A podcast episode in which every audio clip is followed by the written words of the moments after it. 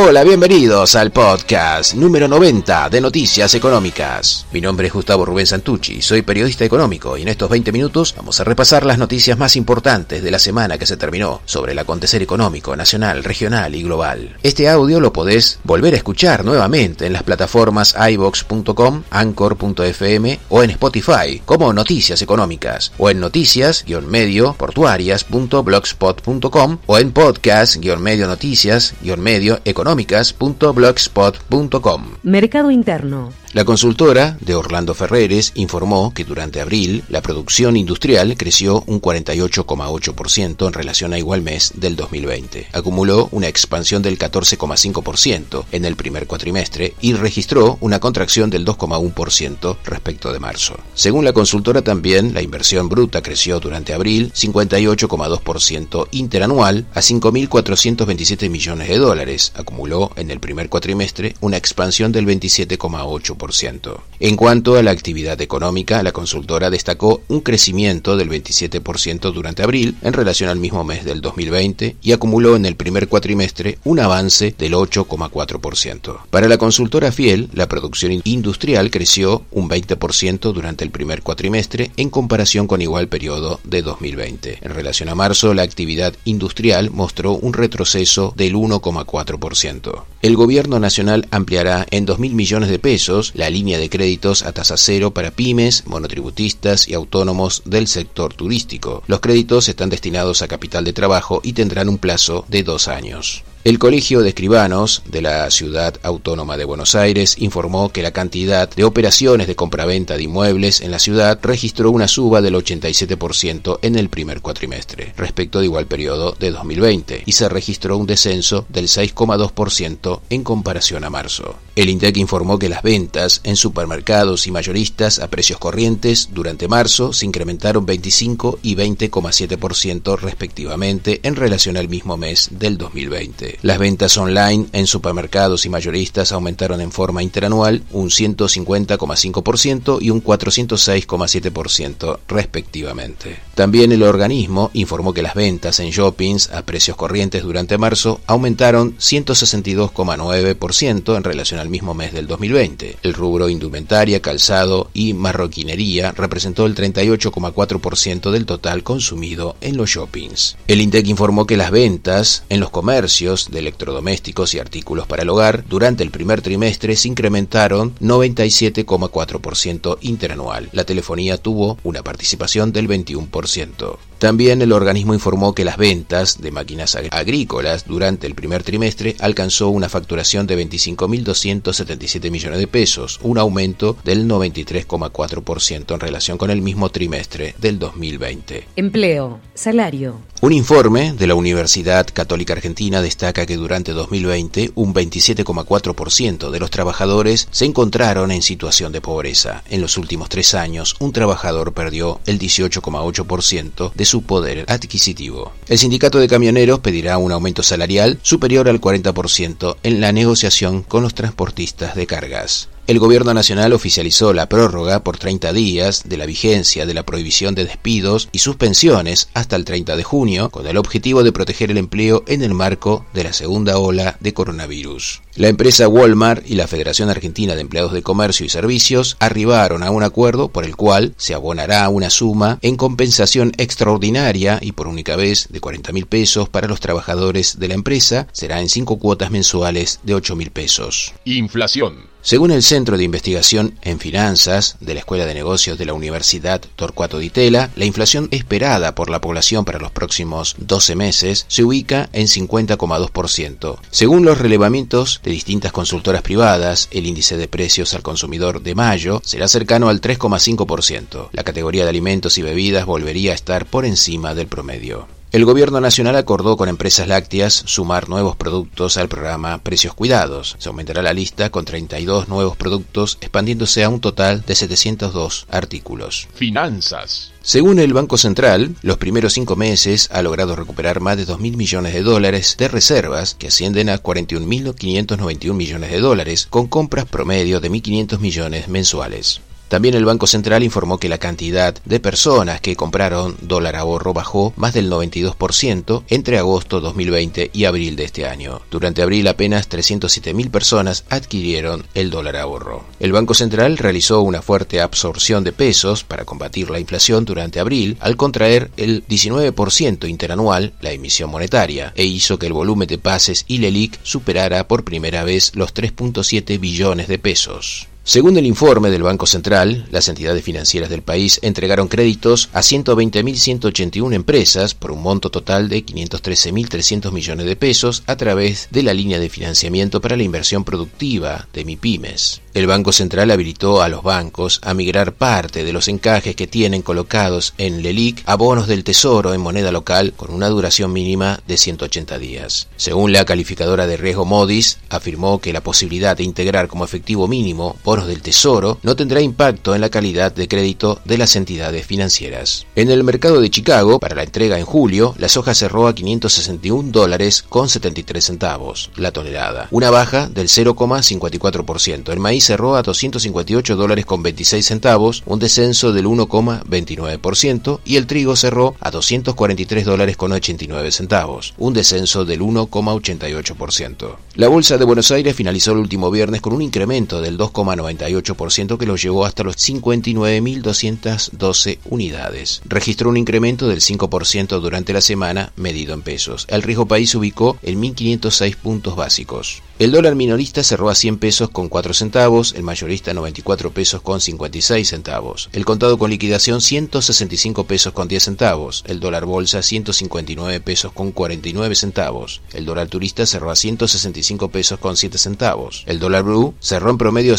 157 pesos, el dólar futuro para diciembre 117 pesos con 30 centavos. Deuda externa. Según el gobierno nacional, la canciller alemana Angela Merkel se mostró comprensiva y colaboradora en la charla con el presidente sobre las negociaciones con el Club de París y el Fondo Monetario Internacional. En el marco de la séptima reunión iberoamericana de ministros de Hacienda y Economía, Martín Guzmán volvió a pedir la eliminación de los sobrecargos de interés que cobra el Fondo Monetario Internacional en sus programas de créditos que exceden el 185% de la cuota de los países. El norteamericano David Lipton, asesor particular de la secretaria del Tesoro, Janet Yellen, será el encargado de analizar el pedido del gobierno nacional para que Estados Unidos avale con su voto en el Fondo Monetario Internacional la firma de un acuerdo de facilidades extendidas. El Ministerio de Economía captó 70.350 millones de pesos y cerró el mes con un financiamiento neto cercano a los 49.500 millones de pesos. El Tesoro acumula en los primeros cinco meses un endeudamiento extra por casi 200.000 millones de pesos. El Club de París debería aprobar un puente de tiempo antes del 31 de julio para postergar el pago de 2.400 millones de dólares que Argentina le debe al organismo y así evitar caer en default. Desde la provincia de Buenos Aires informaron que continúan manteniendo negociaciones con los bonistas, entre los que se incluye miembros del comité ad hoc. Se anunció la extensión del periodo para canjear los bonos por nuevos bonos hasta el 4 de junio. Vamos con buena música y volvemos con más noticias económicas.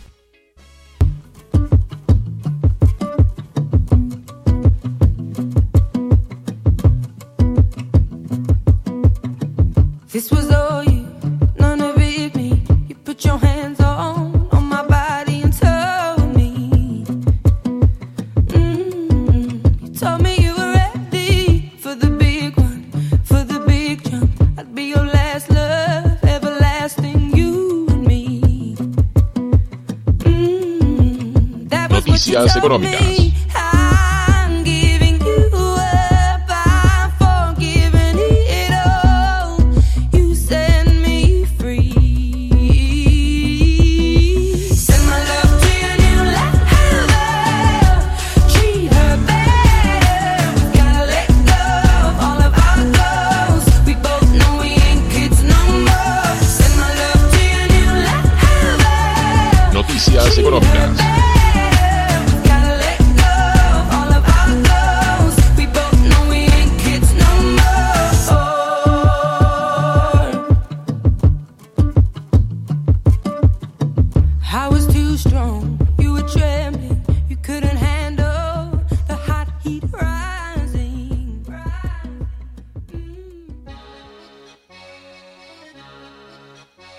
Continuamos en Noticias Económicas y antes de terminar, vamos con las temáticas del dinero electrónico, las noticias internacionales y del comercio exterior. Pero antes saludos para Pensado para Radio Digital, bibnoticias.com. FM La Ciudadana 103.3, Radio Bicentenario Digital de General Rodríguez, provincia de Buenos Aires, Radio City San Miguel, FM San Jorge de Cursucuateá 106.7, Radio 1 Santa Elena 97.1 de la provincia de Entre Ríos, Radio Torsalito de la provincia de Salta, Sol Naciente 94.3 de La Pachito, provincia de Chaco, José Martínez de Radio Energy 90.9, FM Libre Progreso y FM La Exitosa. Dinero electrónico. La cotización de Bitcoin cerró este último viernes en 35.670 dólares, 4% menos que la semana anterior. Algunos analistas del mercado cripto ven esta crisis como temporal porque el sistema demostró fortaleza en medio de la corrida. La criptodivisa Bitcoin perdió un 37% en mayo. Analistas advierten que su precio aún podría caer a 20.000 dólares, pero a largo plazo sigue siendo la estrategia ganadora. Nouriel Rubini, el economista que predijo la crisis internacional del 2008, le bajó el pulgar al Bitcoin como una alternativa inversión, no la considera una moneda.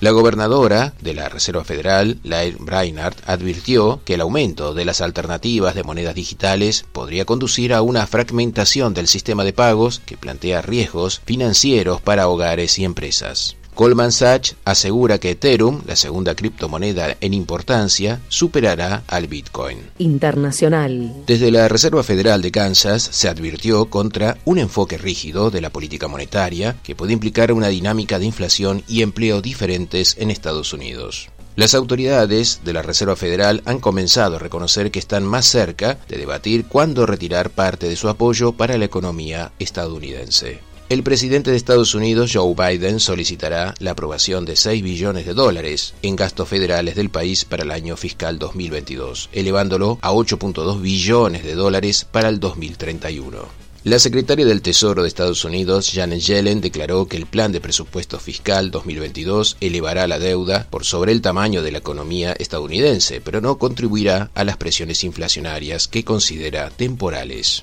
El presidente de Estados Unidos, Joe Biden, se comprometió a erradicar las prácticas comerciales anticompetitivas y aliviar la escasez de materiales de construcción y los retrasos del transporte que están causando fuertes aumentos de precios en Estados Unidos. En el Reino Unido, Uber ha aceptado un acuerdo que permitirá a sus 70.000 conductores sindicalizarse. Uber y el sindicato GMB se comprometen a trabajar juntos sobre el sueldo mínimo, vacaciones pagas, jubilación, cobertura médica y la seguridad de los conductores. Según el Financial Times, la Comisión Europea va a abrir una investigación formal contra Facebook por supuestas prácticas anticompetitivas. Se sospecha abuso de posición dominante sobre el mercado de los pequeños anuncios. El gobierno de Portugal informó de un déficit público de 4.800 millones de euros en el primer cuatrimestre, tras el gasto masivo para ayudar a empresas y familias durante el confinamiento. El índice de confianza económico de la Comisión Europea subió a 114,5 puntos en mayo desde los 110,5 de abril. El mayor optimismo sobre la economía se tradujo en un aumento de las expectativas de inflación. La ciudad china de Shenzhen pretende dificultar el asentamiento de personas, el crecimiento demográfico se ve impulsado por su próspera industria tecnológica, la relajación de las restricciones a la residencia urbana y las subvenciones para la compra de viviendas. El portavoz del Ministerio de Comercio de China, Gao Feng, declaró que el gigante asiático y Estados Unidos deben trabajar juntos para impulsar la implementación de la fase 1 del acuerdo comercial.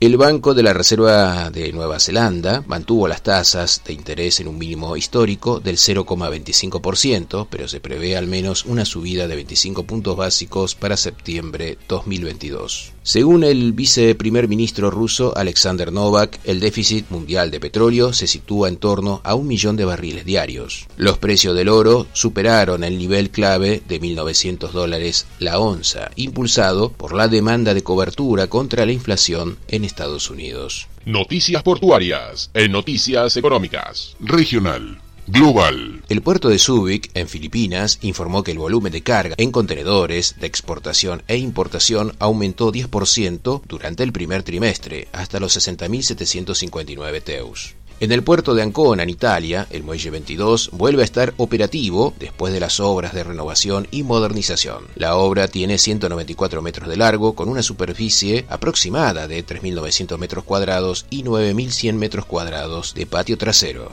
En Ecuador, DP World Pozorja y Contecon están en la carrera para levantar zonas especiales de desarrollo económico, junto a sus instalaciones. La normativa establece que los operadores podrán obtener exoneraciones impositivas, algunas por 10 años, para que transformen productos y los exporten. La autoridad del puerto de Londres ha adjudicado un contrato para modelar el futuro de la demanda y el suministro de energía en la marea del Támesis para darle al puerto la forma de carbono cero para el futuro. Puerto San Antonio en Chile tuvo una variación positiva en sus movimientos de contenedores. Movilizó durante abril un total de 159.000 TEUs, un incremento del 3,7%. Tanger Alliance, en la terminal TC3 de Tanger Med en Marruecos, recibió las últimas dos de las ocho grúas portacontenedores STS de Lieber, con lo cual la capacidad de la terminal se elevará a más de 1.5 millones de TEUs anuales. La actividad en los muelles del puerto de Houston se incrementó en abril un 25%. Se movilizaron 275.840 TEUs.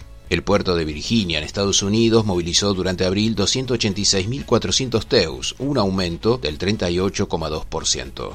Portic, el Port Community System de la Comunidad Portuaria de Barcelona, anunció su integración con TradeLens, la plataforma logística digital basada en tecnología blockchain desarrollada conjuntamente por Maersk e IBM. Una coalición, liderada por Puerto de Oakland, busca que el Estado de California invierta 2.250 millones de dólares en transporte de carga libre de emisiones contaminantes. El puerto de Södertälje en Suecia se ha esforzado por convertirse en un puerto verde con la adquisición de la primera grúa móvil de Lieber que funciona con gasoil sin combustibles fósiles. El puerto de Amberes comenzó el cambio al sistema CPU con el fin de liberar los contenedores utilizando una plataforma de datos central que conecta las partes involucradas con la importación de contenedores. El puerto de Castellón, en España, movilizó durante el primer cuatrimestre un total de 6.448.000 toneladas de mercancías, un crecimiento del 3,8% respecto al mismo periodo del 2020. Puertos de Genoa, en Italia, informó que durante abril movilizó un total de 248.200 TEUs, un crecimiento del 29,1% también respecto al mismo periodo del 2020. Las autoridades de Terminal Cuenca del Plata, que opera en Puerto de Montevideo, mantuvieron una reunión con la Administración de Ferrocarriles del Estado del Uruguay para analizar la llegada del ferrocarril al puerto para conectar la terminal de contenedores con Brasil y Argentina. Nacional. La comisión directiva del Consejo Portuario Argentino realizó una reunión para analizar un marco normativo para ampliar el traslado y transbordo de mercaderías de cabotaje. Se analizó la necesidad de encarar una estrategia para presentar ante la aduana propuestas para aumentar el cabotaje fluvial. El directorio del consorcio portuario del puerto de Mar del Plata informó que la empresa danesa Rod Nielsen será la encargada del dragado del puerto. La firma danesa se encuentra alistando a la draga Idun R. Tendrá 23 días de navegación para llegar a la Argentina. El gobierno del Paraguay acordó con Argentina y Brasil propiciar una operatoria que permita que el río Paraná alcance la altura suficiente para obtener temporalmente condiciones de navegación. Según un informe de la Universidad Nacional de Avellaneda, la balanza comercial en el primer cuatrimestre del año computó un superávit comercial de 4 mil millones de dólares, con una expansión de las importaciones del 37,4%. Según la Casa de Estudios, indicaría la llegada de un periodo de recuperación económica. La Prefectura Naval Argentina gestionó el ingreso al puerto de Bahía Blanca del buque regasificador Exemplar, que tiene una eslora de 291 metros, 43.3 metros de manga y 9,5 metros de calado. Noticias portuarias en Noticias Económicas. Por ahora nada más. Volvemos la semana que viene con todo el acontecer económico, nacional, regional y por qué no global. Nos vamos con buena música. Hasta la próxima.